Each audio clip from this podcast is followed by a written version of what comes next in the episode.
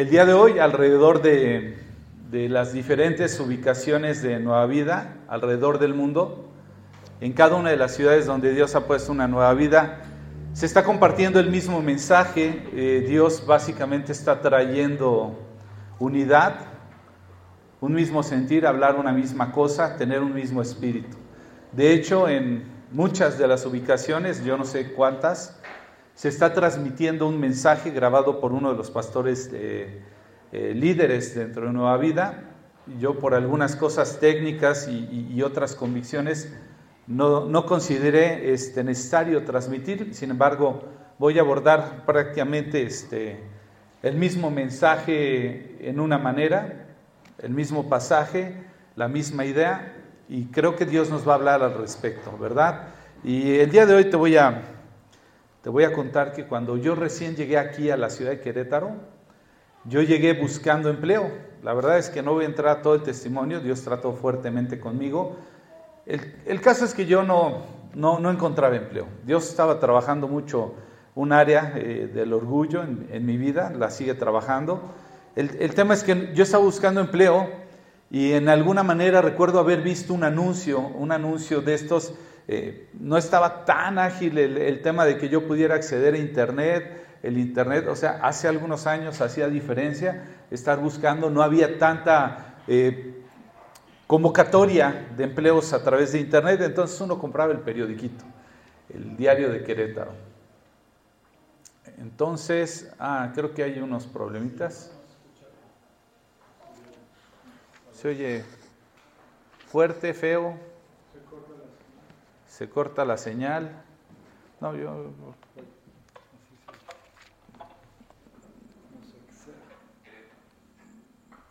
¿Quién sabe el internet? Pero bueno, vamos a continuar, después vemos si tenemos el audio de manera correcta. Una disculpa para, para quienes tienen la transmisión. Eh, te comentaba que la manera en la que uno podía tener un empleo mayormente era buscando en el, en el diario de Querétaro.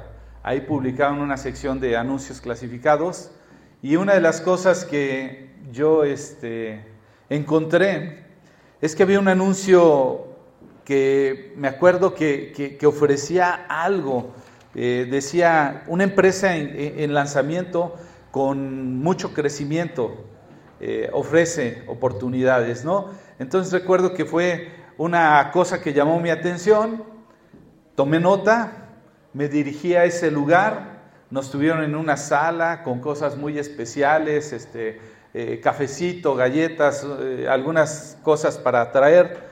Y de pronto pues empezó una sesión muy larga, pero muy, muy larga. Y empezaban a presentarme a muchas personas exitosas que les había ido bien, pero por, no sé, horas. El caso es que por horas yo solamente veía gente que le había ido muy bien, pero no sabía en qué, porque no te decían de qué se trataba. Y entonces yo decía, ¿qué está pasando? O sea, ya, ya tenemos un rato aquí, o sea, ¿qué, es lo que me quieren ofrecer, no? ¿Cómo le puedo hacer? Y entonces llegó un momento de la sesión en donde eh, nos dijeron, bueno, aquellos que están interesados y que desean permanecer, pues van a continuar y van a conocer de qué se trata. Y tú ya te habías aventado como hora y media, dos horas de haber oído todo eso. Y tú decías, no me digan eso, por favor. O sea, llevo dos horas en esto. Entonces, pues ahí me tienes, que me quedo.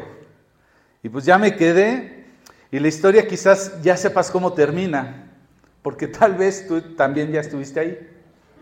¿Sí? Y bueno, el tema es que se trataba de una empresa multinivel.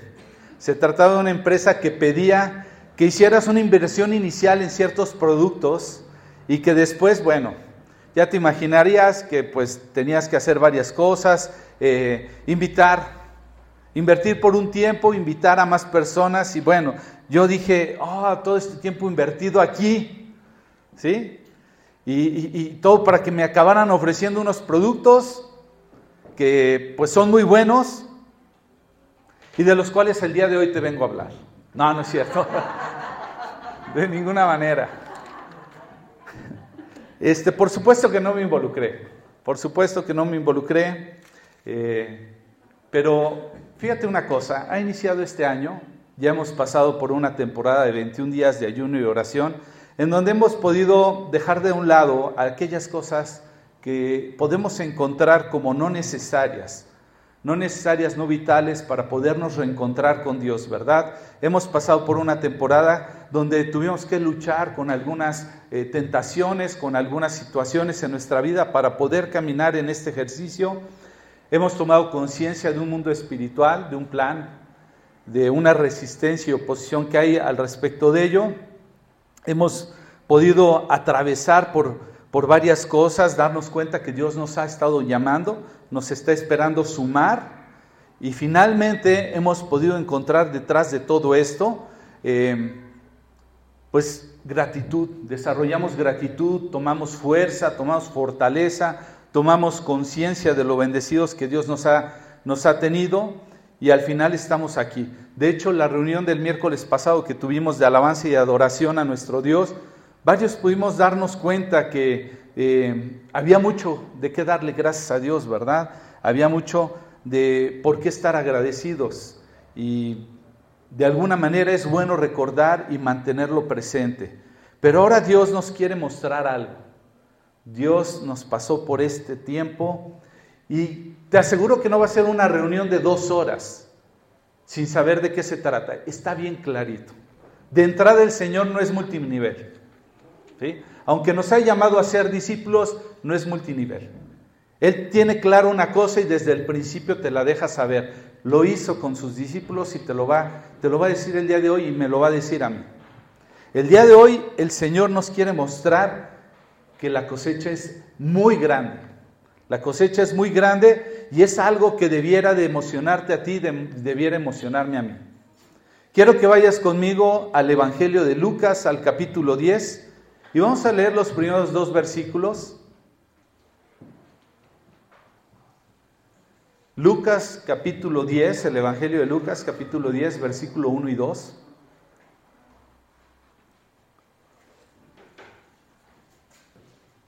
El título del mensaje es ¿A dónde me metí? Para que no tengas duda. Aquí sí, desde el principio te vamos a decir de qué se trata.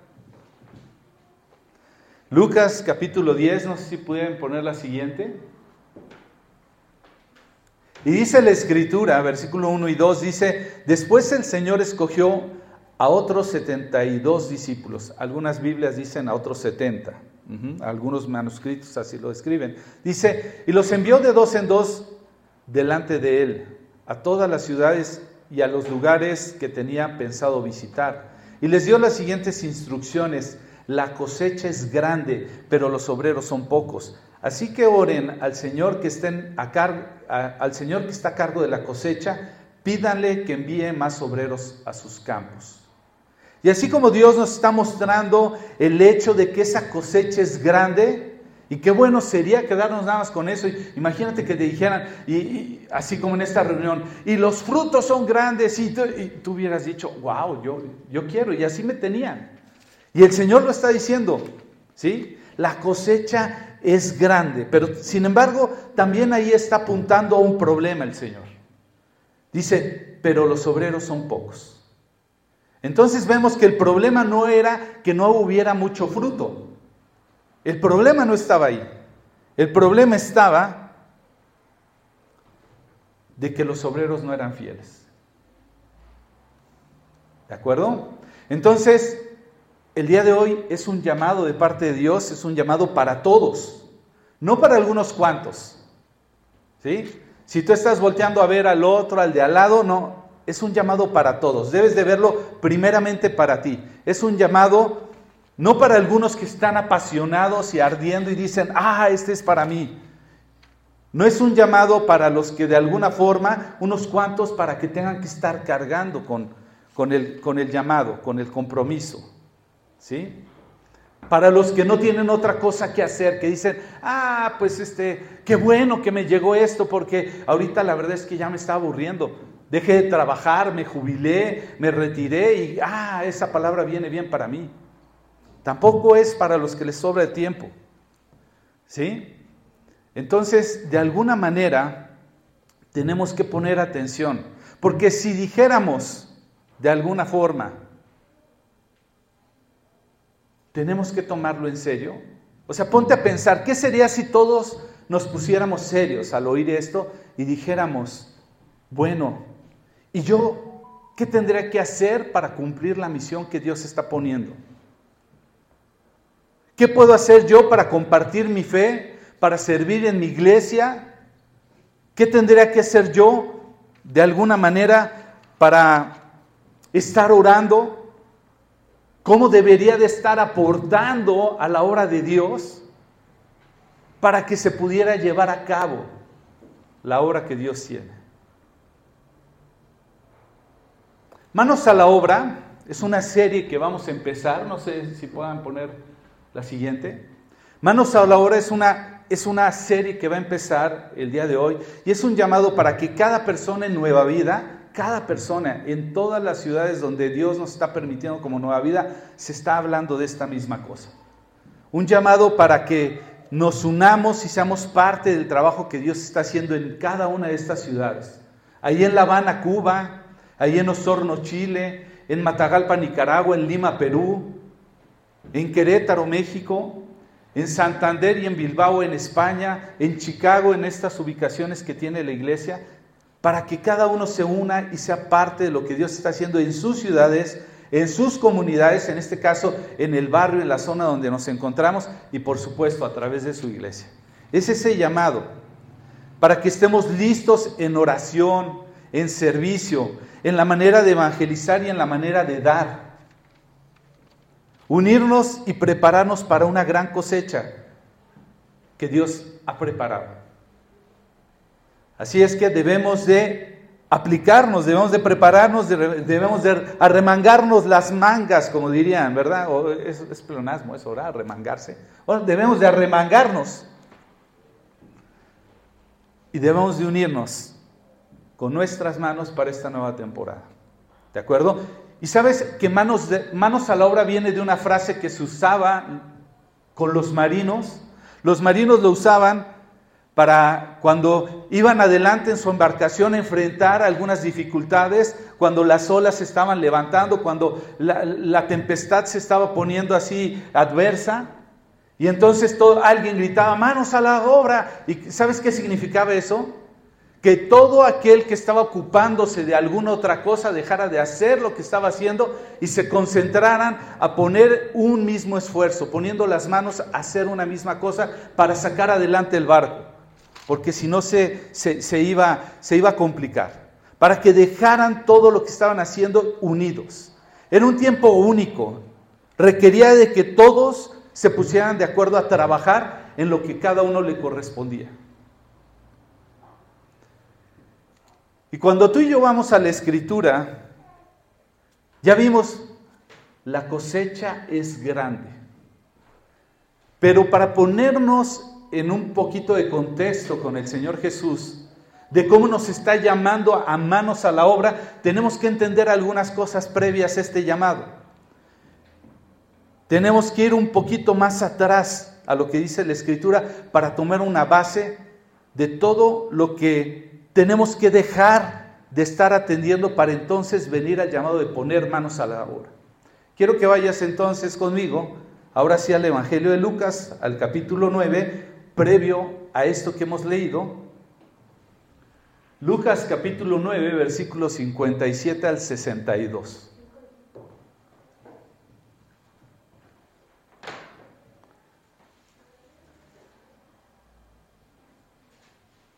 ¿Ya lo tenemos?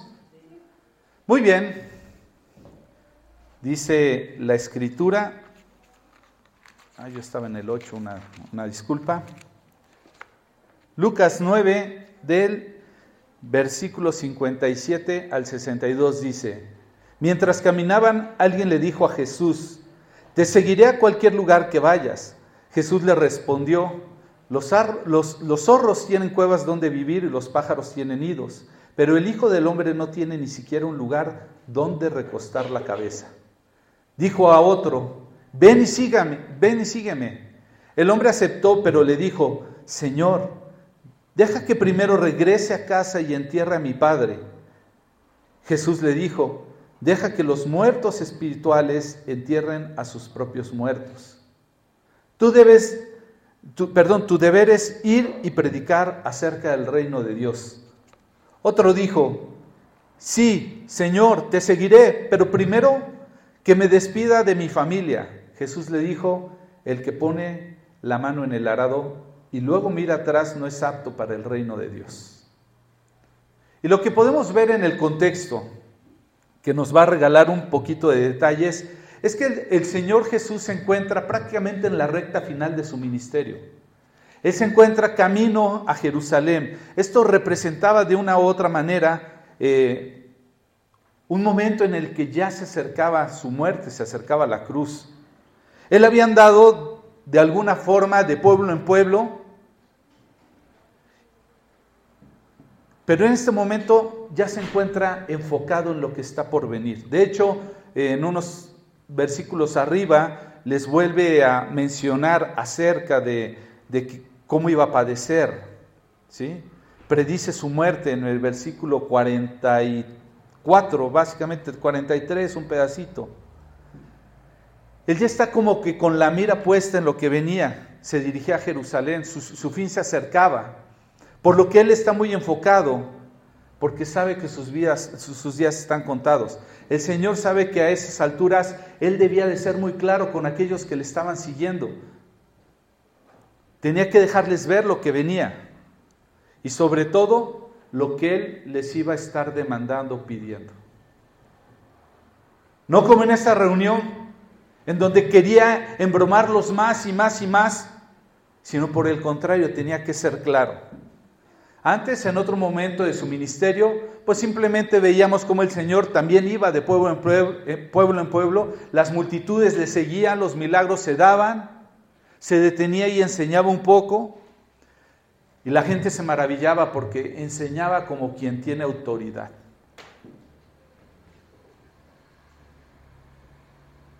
Y nadie en ese momento tenía tanta autoridad como, él con lo que él hablaba. Eso atraía cada vez a más y más personas, pero esta vez era diferente. Esta vez era muy diferente. Y a diferencia, como te lo digo, de mi experiencia de esa oferta de empleo, a donde cada vez me querían llevar a más y más para involucrarme, sin dejarme claro de a qué se me estaba metiendo o en qué se me estaba invitando, el Señor ahora es diferente. El Señor toma un alto para dejar claras algunas cosas en aquellos que le tenían que le querían seguir.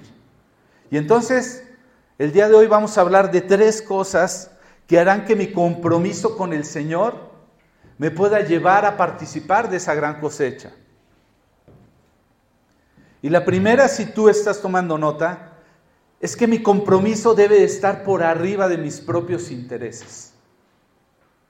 Tú y yo no vamos a poder ser parte de aquellos que cosechen si no entendemos que nuestro compromiso debe de estar arriba de mis propios intereses.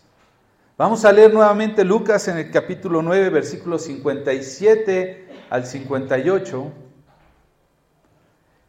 Y notemos cómo dice que mientras caminaban alguien le dijo a Jesús. Él no lo llamó. Ese hombre vio una buena oportunidad en Jesús y le dice, te seguiré a cualquier lugar que vayas. Jesús le respondió, los zorros tienen cuevas donde vivir y los pájaros tienen nidos, pero el Hijo del Hombre no tiene ni siquiera un lugar donde recostar la cabeza. ¿Te das cuenta? Este hombre sale espontáneamente, van en el camino y él mismo ofrece eh, eh, ese compromiso. El Señor no se lo estaba pidiendo. Sin embargo, el Señor lo ubica para ver cómo estaba comprometiendo su vida. Es importante notar que este hombre que está dispuesto a seguir, a donde quiera que fuera, así se lo, se lo manifiesta, a donde quiera que tú vayas. Y esto se ve como un buen candidato, ¿no? Yo creo que te llega alguien así, tú dices, ah, perfecto, yo lo tomo. Sin embargo, en un pasaje paralelo podemos ver en el Evangelio de Mateo, en el capítulo 8, versículo 19, que es eh, el paralelo a la historia, nos deja ver que es un, que es un este, escriba, en otras palabras, un maestro de la ley religiosa. un experto en las escrituras que quería ser parte del ministerio de Jesús. Eso es lo que podemos ver. Y mientras este escriba empieza a ver las multitudes, ve los milagros, de alguna forma se deja llevar por todo lo que Jesús está haciendo, él empieza a ver una buena oportunidad. Tal vez piensa, oye, a lo mejor esto me puede dejar algo, ¿no? Me puede dar un poco de fama, de reconocimiento. ¿Sabes que en la época era muy importante quién era tu rabí? No era una situación que tú, obviamente uno andaba buscando a qué rabí elegir, pero el rabí iba a tomar un tiempo para ver contigo si realmente quería invertir en tu vida o no. Y entonces este hombre está viendo quizás, puede ser que eso me dé posición, me dé autoridad, me dé reconocimiento, me dé poder. Y empieza a pensar, posiblemente en estos beneficios. Pero Jesús justamente pone el dedo en el renglón y entonces le dice, hey, cuida, cuida esa actitud. Por eso es que en el versículo 58 le dice, hey, toma en cuenta, ¿eh? los zorros tienen cuevas donde vivir y los pájaros tienen nidos, pero el Hijo del Hombre no tiene ni siquiera un lugar donde recostar la cabeza. Se refiere a sí mismo como el Hijo del Hombre y le dice en otras palabras, no tengo dónde recostar la cabeza. ¿Qué es lo que le está diciendo? En otras palabras, le está diciendo, pues que en ese camino había que pensar mejor las cosas antes que ver un beneficio propio. Porque cuando seguimos a Jesús no es tanto lo que nosotros podemos obtener, sino para lo que Él puede ser para otros. De eso se trata. No es tanto para nosotros, sino lo que Jesús podría ser para la vida de otros.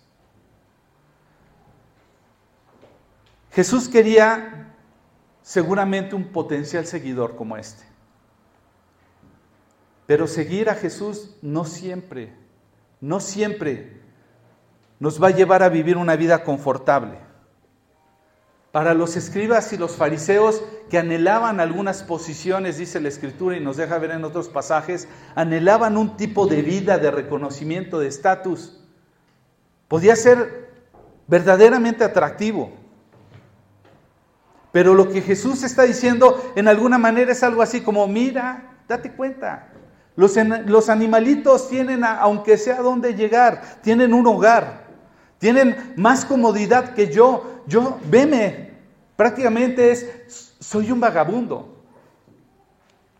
No tengo dónde descansar. Pero si tú vas a ser uno de mis discípulos, de mis seguidores, no tendrás que dejar que las comodidades se interpongan.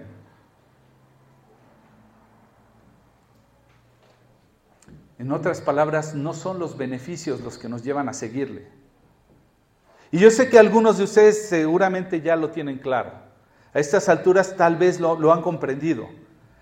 Seguir al Señor Jesús no consta de los beneficios que nos va a dejar, sino de los sacrificios. Recuerdan que el Señor le, daría de alimentar a varios y en algún momento Él se detiene y les dice, a la verdad me siguen porque les di de comer. Es cierto, hay necesidades que nos traen al Señor Jesús, pero va a llegar un momento en que vamos a comprender que no se trata por los beneficios, sino por los sacrificios. Entender un sacrificio. Dejar las cosas que son confortables para poder poner otras prioridades al momento de seguirle.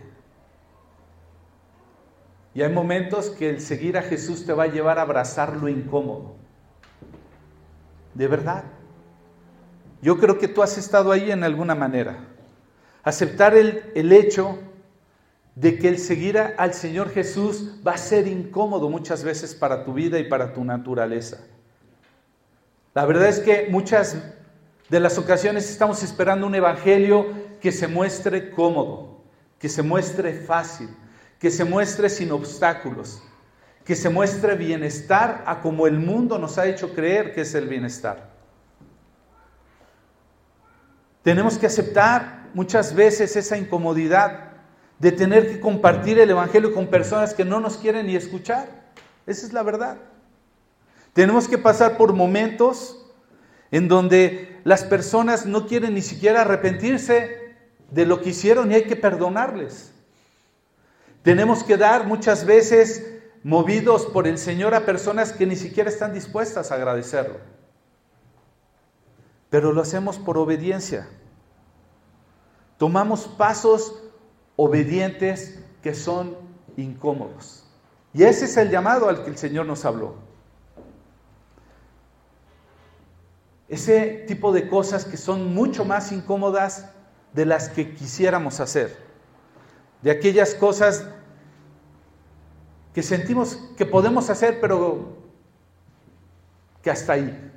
Ok, voy a asumir esta situación, este deber, hasta donde no rebasa mi incomodidad. Y tú y yo tenemos que aceptar que seguir a Jesús es incómodo. Perdonar es incómodo. Tenernos que separar o apartar de personas que no están dispuestas a seguir al Señor es incómodo. Es difícil. Yo he tenido que hacer eso, he tenido que tomar esas decisiones. He tenido que ver cómo el Señor me está estirando en muchas ocasiones en esa dirección y en esa forma. Y te lo confieso, para quienes me conocen muy de cerca, saben, todo el tiempo estoy pensando en la comodidad, me encanta la comodidad. Si tú me preguntas el tipo de, vacación que quiero, el tipo de eh, celebración para mi cumpleaños, apenas les confesé a algunos. ¿Cómo, ¿Cómo idealizo mi mejor cumpleaños? Para quienes no lo conocen, me quieren conocer un poquito, mi mejor cumpleaños es el día en que puedo estar en mi casa vestido como me plazca. Si quiero me baño, si no, no. Si quiero como, si no, no. Si quiero me levanto, si no, no. Hasta parte de mi familia le llaman la dormida. Y este año, ¿cómo va a ser tu dormida? Yo quiero estar a tu derecha, se pelean como los apóstoles. No. Yo a tu izquierda, ya como nada más tengo dos lugarcitos, de repente ofrezco a los pies o a la cabeza. Dice, ¿me vas a invitar a tu dormida? Sí, sí, pero no, no vas a hablar, no nada. O sea, yo quiero así paz total, absoluta. Si quiero, como, si no, no, algo confortable. Una atención de mi esposa, por supuesto, es una bebida refrescante a un lado, algún snack, algo, ahí nada más para que me estire cuando pueda y quiera, ¿verdad? Ese es, ese es mi corazón, esa es la verdad, mi naturaleza, tal vez no sea la tuya. Apenas nos invitaron a un, a un retiro unas personas, unos hermanos que están dirigiendo un ministerio. Y yo dije, pues sí, eso está bien, hacer una pausa. Y entonces nos fuimos y no, hombre, parecía eso una manda. Había que subir un, este, un cerro, no sé hasta dónde. Y yo así como diciendo, mejor no me hubieran invitado. ¿Cómo le estás pasando? Y yo, fabuloso. No, la verdad lo estaba disfrutando, el paisaje, el lugar, etc. Pero estaba sufriendo, porque en mi mente pasaron por ahí a ofrecer caballitos y yo dije, ¿será muy atrevido? Te subían allí a la parte donde había que llegar. Porque esa es mi naturaleza, me, gusta hacer las cosas que siempre he hecho por no incomodarme, por no eh, eh, eh, tenerme que preocupar. No me gustan las cosas nuevas porque a veces generan incomodidad. No me gusta ir a un lugar nuevo a comer porque me pueda representar una incomodidad de que no me guste o el servicio. Yo ya voy a lo estudiado, no salgo de lo mismo. Pero aquí el Señor Jesús quiere ser claro con todos los que le quieren seguir. Y esto es parte de lo que viene incluido en el paquete. Cuando tú y yo decidimos seguirle, te vas a encontrar con eso. Inevitablemente. Inevitablemente. En una ocasión que Dios me permitió visitar a la iglesia que está ahí en La Habana, Cuba, estaba ya para abordar, este, registrar mi pasaje para hacer mi check-in, le llaman, para este, regresar a México. Y en la fila delante de mí estaba eh, una jovencita que había ido con, creo que dos amigas más, a La Habana, Cuba, y, los motivos no eran muy buenos de las amiguitas para ir a Cuba. Habían tenido un plan pues, de, fiesta, de destrampe, de, conocer a chicos cubanos, etc. Pero eh, una de ellas era cristiana. Y le empezaron a presionar mucho porque a sus ojos fue un desperdicio haber ido hasta Cuba para haber hecho lo que ella hizo, porque no participó de las salidas y de las desveladas y, de las cosas que hicieron. Y notaba como ella no, no, no, no la podían entender y el Señor ponía delante de mí, eh, eh, háblale, dale una palabra. Y de verdad no sabía cómo lo iba a tomar ella. Y estuve diciendo cómo, cómo, pero Señor, así como que empujándome a, una incomodidad y yo diciendo, no, no, lo voy a entender mal, no voy a pretender que pensar que yo le estaba buscando por algo, un otro interés, ¿no? Y entonces, la verdad es que no me atrevía a, obedecer la voz de Dios, eh, de hacerlo directo, decirle, no temas, déjale saber cuál fue tu motivo, yo te puedo entender claramente qué te llevó a hacer de esa manera. Pues lo más que hice es, llegando al mostrador, eh, venían atrás de mí, yo bien atento eh, a toda la historia, con propósitos santos. Entonces, llegando al mostrador, escribí eh, Romanos capítulo 1, versículo 16. No te avergüences del Evangelio porque es poder de Dios para salvación. Y le dije, no calles, tal vez no lo van a entender, pero Dios te está viendo y se goza de tu firmeza. Y entonces doblé el papelito y nada más llegó ella y le di el papel y dije que Dios te bendiga y me fui. Y a veces es incómodo. Yo creo que Dios te ha movido muchas veces a háblale a esa persona. Esto. Me acuerdo estando en una iglesia donde asistíamos y, y, hicieron un ejercicio de enviarnos al centro solamente a preguntarle a la gente, ni siquiera a llevar todo un tratado y, darles un seminario. No, Nada más preguntarle a la gente qué sabían de Jesús, quién era Jesús para ellos. Y ahí vamos, mi esposa y yo teníamos a mi hija la mayor muy pequeñita en la, carriola. Unas verdaderas sorpresas que nos podíamos llevar. La gente está más dispuesta de lo que tú y yo imaginamos. Y, nos parábamos y hacíamos la selección. Y este sí tiene cara como que sí nos va a pelar. No, este no. Y así nos pasábamos revisando. Y este como que sí, y a quien más creías por la apariencia, te despachaba. Y al que menos te esperabas, de repente nos empezó a animar que vimos, ay, a ver este joven, así se ve, ya, vamos a ver, dos segundos, por lo menos intentemos, y, pasamos más tiempo. El Señor nos va a llamar, ¿sí? Este es un llamado a una manera diferente de relacionarnos con Él y con todo lo que le rodea. No es un llamado a ser mejores en nuestros actos religiosos. No es un llamado a que sigamos haciendo prácticas que nos sigan centrando como buenos hombres de Dios. En hacer solamente lo que queremos y que puede lucir. Es un llamado a donde nadie quiere ir. El segundo compromiso, si tú estás tomando nota, tiene que ver con que mi compromiso debe de estar por arriba de mis prioridades. No solo de mis intereses, sino de mis prioridades. Quiero que vayas conmigo, versículos 59 y 60 de Lucas 9. Dijo a otro, ven y sígueme. El hombre aceptó, pero le dijo, Señor, deja que primero regrese a casa y entierre a mi padre. Jesús le dijo, deja que los muertos espirituales entierren a sus propios muertos. Tu deber es ir y predicar acerca del reino de Dios.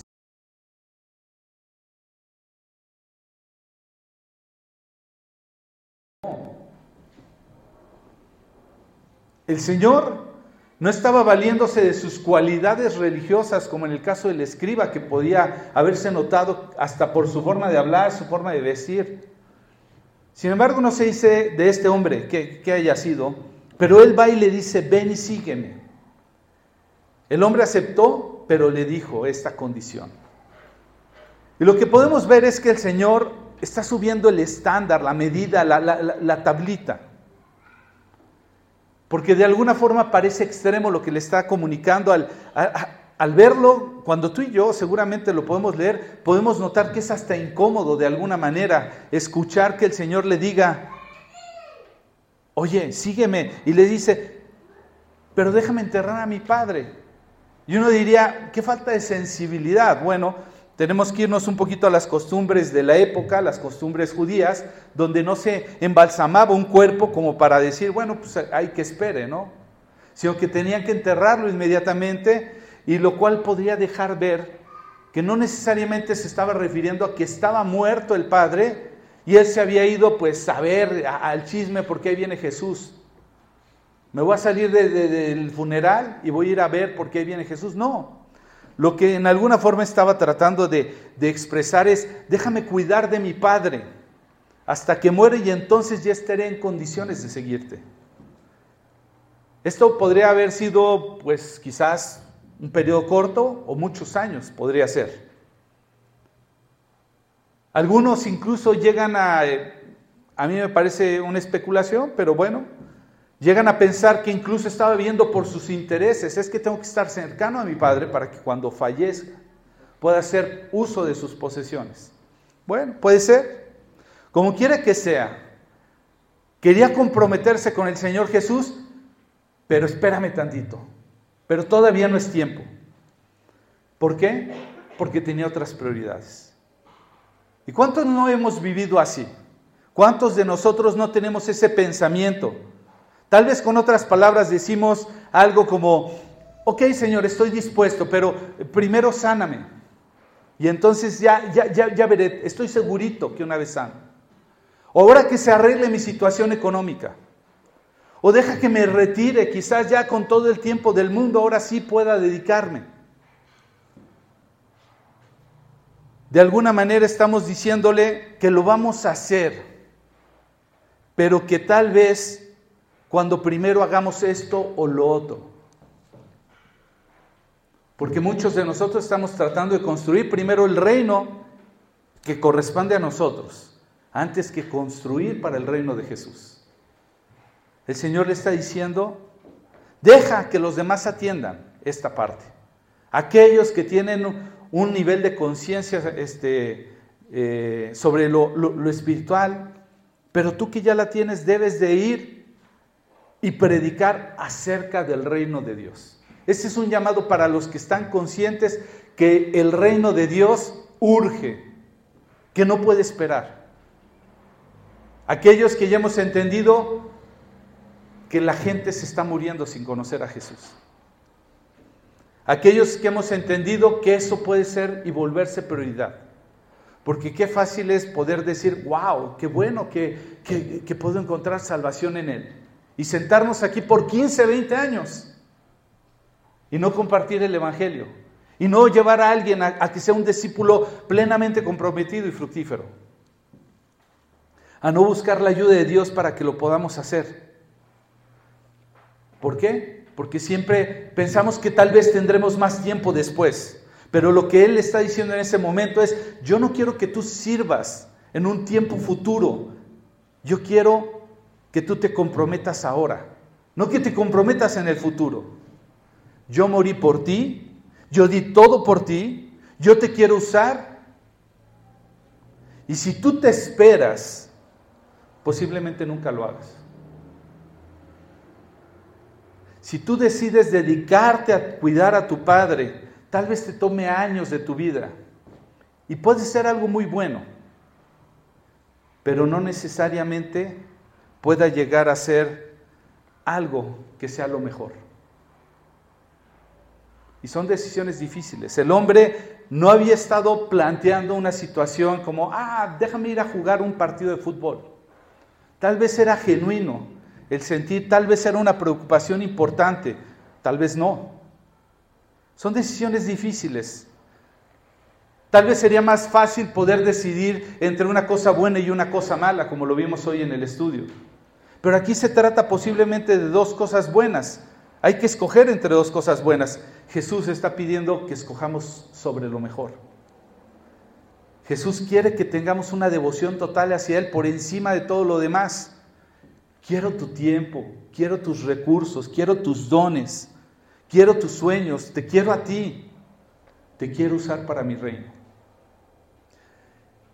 Y tres de los peligros que puede estar enfrentando este hombre como aquellos que decidimos seguirlo cuando oímos esta voz de ven y sígueme. Uno de ellos puede ser estar dispuestos a entrar a un discipulado, pero que sea un programa largo. Queremos que se vaya tranquilito. Cuando tú preguntas a la gente por qué no ha podido acompañar a alguien en el discipulado, dice, es que no estoy listo. Me faltan otros 25 años, porque apenas pasé el básico con estos primeros 25 años del Evangelio. Queremos un programa un poquito largo, que no se nos carguen las materias, ¿verdad? La segunda situación que nos puede engañar o nos puede meter en un peligro es el diferir o posponer los deberes que nos da. El Señor le está pidiendo y Él dice, mm, sí, sí le voy a entrar, nada más espérame tantito. El último peligro, que también es un autoengaño, es pensar que los deberes terrenales pueden llegar a tener el mismo peso que los deberes este, eternos. Y Dios quiere que tú y yo vayamos afinando para que identifiquemos que su reino tiene más relevancia. El tercer compromiso, y con esto vamos a terminar, es que mi compromiso debe de ser para asumir nuevas responsabilidades. No solamente tiene que ver con estar arriba de mis propios intereses, con estar arriba de, mis prioridades, sino que además yo esté dispuesto a asumir nuevas responsabilidades. Y dice el versículo 61 y 62 de Lucas 9, dice, otro dijo, sí Señor, te seguiré, pero primero deja que despida mi familia. Jesús le dijo, el que pone la mano en el arado y luego mira atrás no es apto para el reino de Dios. Y lo que el Señor está eh, finalmente eh, eh, está retándonos es para vivir una vida para servirle. Una vida que no tenga impedimento o oposición para, para su servicio. Y cuando tú ves este lenguaje de, de, ver hacia atrás, es un lenguaje basado en el griego, en donde el Señor está hablando literalmente de, de, cosas que están atrás de nosotros, cosas que forman parte de nuestro, de, nuestro pasado, las cosas que, que nos están deteniendo de alguna forma con un compromiso que te impide ir por algo más. El Señor está tomando el ejemplo de una persona que toma, eh, que pone su mano en el arado, porque Él sabe que es una persona que está trabajando y que no se puede descuidar, que tiene que voltear a ver hacia el horizonte y agarrar y decir, me sigo. ¿Alguna vez aprendiste a manejar? Los que aprendimos a manejar nos dimos cuenta qué tan difícil era que te dijeran, es que te debe dar tiempo para estar viendo al, retrovisor, al espejito de acá, al espejito de acá, y tú dices, no, no me quiero ni mover, que pasen todos. Así tienes que ir como el hombre en el arado, que dices, yo voy, no me muevo así, porque sabes que cualquier espejazo, alguna vez diste un tantito que dices, pero si fueron segundos, ¿cuál segundos? Ya ibas ahí hasta que de repente Volteabas y ya cuando veías, ya te estabas pasando al otro carril. Yo por ahí vi una que se está riendo. Que todavía se le va el volante cuando voltea. Eso pasa cuando uno aprende a manejar. ¿Sí? La importancia de fijar la vista hacia el frente. No podía desviarla, ¿por qué? Porque al, al desviar la mirada, el arado iba a empezar a hacer zigzags y tenía que hacer una línea recta. Y yo creo que todos hemos podido ver eh, cómo hay cosas que nos quitan la atención. Pueden ser buenas o malas, pero que nos pueden desviar. Relaciones con algunas personas, trabajos, la búsqueda de la riqueza, la búsqueda del confort, cosas que detienen a algunos cristianos para hacer la diferencia. De repente uno se pregunta, ¿cómo fulanito puede estar siendo usado de tal manera por Dios? Pues que quizás no ha, desviado su vista del arado. Ha entendido buscar primeramente el reino de Dios y su justicia y las cosas habrían de llegar siendo añadidas. A mi esposa por un lado y a mí por el otro, una vez nos contaron una historia. Estaba joven y bello, exitoso. Ah. Yo estaba mucho más joven y este y ya había cometido N cantidad de errores buscando una pareja de vida. N, no te, puedes imaginar. Hasta una que llenaba todas las casillas así de tic, tic, tic, tic, tic, tic, y me equivocaba. Y entonces eh, en una ocasión dije, ya no voy a hacer nada hasta que tú no me dirijas a encontrar a la persona. Y se oye muy bonito, pero en lo práctico es cómo encuentras a la persona de tu vida. Y entonces Dios puso una persona en mi lado y sin yo saberlo en el lado de mi esposa. Y nos contaron la misma historia. Y me dijo este hombre, ¿sabes, esta persona, perdón, ¿sabes cómo vas a saber qué es la mujer de tu vida? Dice, cuando esto es como una carrera en donde Dios va corriendo, pero Él va corriendo rápido. Y en donde tú vas detrás de Él y tú no te puedes detener porque si te detienes te toma mucha ventaja. Y lo que ha pasado en el camino es que de repente algunos al ir corriendo ven a una persona que les llama la atención y se detienen y se desvían. Y empiezan a, platicar sin darse cuenta que esa persona no está en la carrera ni está persiguiendo a Dios. Quizás sabe por dónde va Dios, pero no lo están siguiendo. Y entonces te entretienes y cuando ya volteas Dios ya te sacó mucha distancia. Entonces dijo, tú vas a saber cuando encuentres a la mujer de tu vida. Cuando tú corriendo la carrera sigas detrás de Dios, no dejas que te tome distancia y de repente de reojo vas viendo a alguien que va corriendo a la par. Y entonces sabes que esa persona sería la mujer de tu vida. Y entonces encontrará a la mujer de mi vida. Y ella puede pasar al frente y decir si encontró al hombre de su vida. No me dejes morir solo. Y como te dije la semana pasada, para dar un sí a Dios, seguramente tendremos que decir un no a algo más. Lo que Jesús estaba pidiendo era un compromiso que no se distrae, un compromiso con una responsabilidad extrema. Y tú y yo debemos de estar dispuestos a dejar algunas cosas atrás. Aún los logros pasados no nos pueden detener o mantener inmóviles. Debemos ir más por más de lo que Dios tiene para nosotros. Y sabes, así pasa en lo natural, esa es la verdad, así pasa en lo natural. Ahora sí que como dicen, a donde uno pone el ojo, pone la bala, dicen aquellos de la sabiduría humana. No hay manera de poder lograrlo si no pones tu mira en esto, tu vista en eso. Pero a veces vamos como esas personas, ¿te ha tocado ver esas personas que no pueden dejar de ver el celular? Increíble, el otro día estaba viendo a una persona bajar unas escaleras bastante pronunciadas y largas, peligrosas, que yo ni con toda mi, concentración puedo evitar de, tropezarme. Yo soy más torpezón. Pero e, e, esa persona iba así. ¿Y has visto esos videos que luego pasan de personas que por ir viendo al celular caen en una alberca o, o se chocan con una puerta o etcétera? ¿O te ha pasado a ti tal vez? Así andamos como esas personas, ¿sí? Que viven cosas de verdad increíbles, caídas ridículas que uno diría, ¿cómo pudo ser? Pero no quitan la vista del celular. Y la pregunta para ti, para mí es, ¿habrá algo en tu vida que te esté impidiendo caminar en lo que Dios ha preparado para que tú hagas? Tal vez Dios ahorita te esté mostrando algo que tú tienes que dejar, tal vez.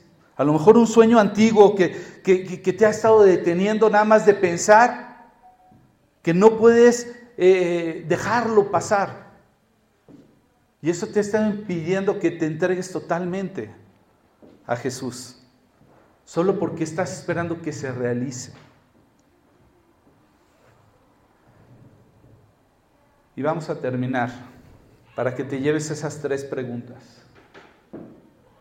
¿Estás viviendo sin reservas ni sacrificios para Jesús? ¿Cuál de las dos? ¿O te estás reservando algo o estás sacrificando? ¿Estás viviendo con una devoción dividida? ¿Con un corazón dividido? ¿Estás viviendo sin obstáculos para Él? ¿O estás dejando que el mínimo impedimento diga, ay no, yo creo que no? Que usa, que usa fulanito. Él puede más, lo hace mejor. Porque lo que el Señor está pidiendo es que seamos personas totalmente comprometidas a Él. Y durante esta temporada titulada Manos a la Obra, vamos a estar viendo que tenemos manos para cosechar al compartir nuestra fe. Que tenemos manos para poder orar, que empujen en el mundo espiritual las cosas. Empezando por nosotros. Que tenemos manos para servir. Que tenemos manos para bendecir a personas alrededor de nosotros, para que podamos dar de lo mucho que Dios nos ha dado. Manos que si las unimos unas con otras, pueden hacer crecer nuestra fe y nuestra devoción a Él. No manos para sentarnos un año más, ¿sabes? A decir, gracias Señor por un año más de permitirme estar sentado en la silla de esta iglesia.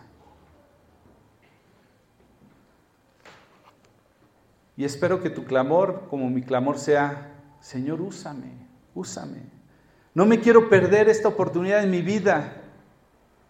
Me quiero entregar por completo, solamente por todo lo que tú ya diste por mí. Amén. ¿Lo quieres? Si realmente lo quieres, di un amén. Digo, no te, no, te quiero exhibir, o sea, dilo en tu corazón. No, me, no, no, no, no lo pongas en evidencia, no hagas un compromiso público. Solamente en silencio delante de Dios. Cuando tengas esa convicción, entonces puedas decirle, sí, Señor, amén. ¿Qué es lo que sigue? Porque estoy aquí, Señor.